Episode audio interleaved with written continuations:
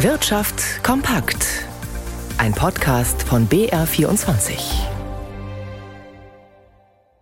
Mit Ralf Schmidberger. Die deutschen Gasspeicherbetreiber sind mit Blick auf die Versorgungslage im Winter zuversichtlich. Wenn keine extremen Temperaturen auftreten, komme Deutschland gut durch die kalte Jahreszeit, teilte der Verband Initiative Energien speichern mit. Der Einschätzung liegt ein Szenario zugrunde, das unter anderem die als normal bewerteten Temperaturen des Jahres 2016 annimmt. Allerdings in einem besonders kalten Jahr wie 2010 käme es demnach allerdings im Februar und März zu einem Gasmangel. In der Metallindustrie gibt es nun den Tarifabschluss im Pilotbezirk Baden-Württemberg. In der vergangenen Nacht haben sich Arbeitgeber und Gewerkschaft geeinigt. Die vereinbarte kräftige Lohnerhöhung soll bundesweit übernommen werden, also auch in Bayern. Arbeitgeber und Gewerkschaft hier zeigen sich aber unterschiedlich begeistert von der Vorlage aus Baden-Württemberg. Die für heute eigentlich geplanten Warnstreiks in Bayern waren gleich in der Früh abgesagt worden. Die IG Metall könnte sich durchaus vorstellen, das Ergebnis von Baden-Württemberg im Großen und Ganzen zu übernehmen, also 8,5 Prozent in zwei Stufen ab Juni nächsten Jahres und eine abgaben- und steuerfreie Einmalzahlung von 3000 Euro in zwei Schritten zum Ausgleich der Inflation. Damit bekommt die Gewerkschaft ihre Forderung erfüllt nach einer dauerhaften Anhebung der Einkommen. Allerdings muss sie die sehr lange Laufzeit von 24 Monaten schlucken. Trotzdem zeigt sich Bayerns IG Metall-Chef Johann Horn sehr zufrieden. Am Ende ist das ein Paket, das den Menschen hilft, durch diese verrückte Zeit zu kommen und das die wirtschaftspolitische Lage stabilisiert.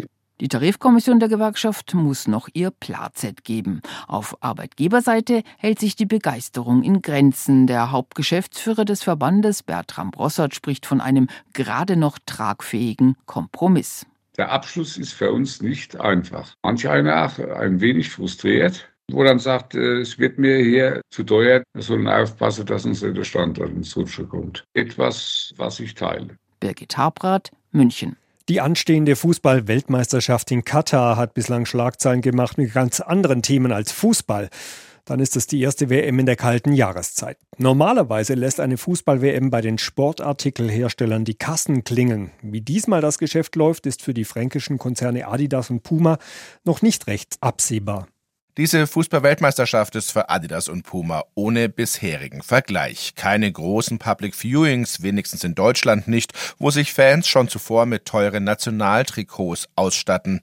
Die Diskussionen um die Menschenrechtssituation in Katar und auch Boykottaufrufe halten an und die Unternehmen selbst stehen vor einem bisher einmaligen Chefwechsel.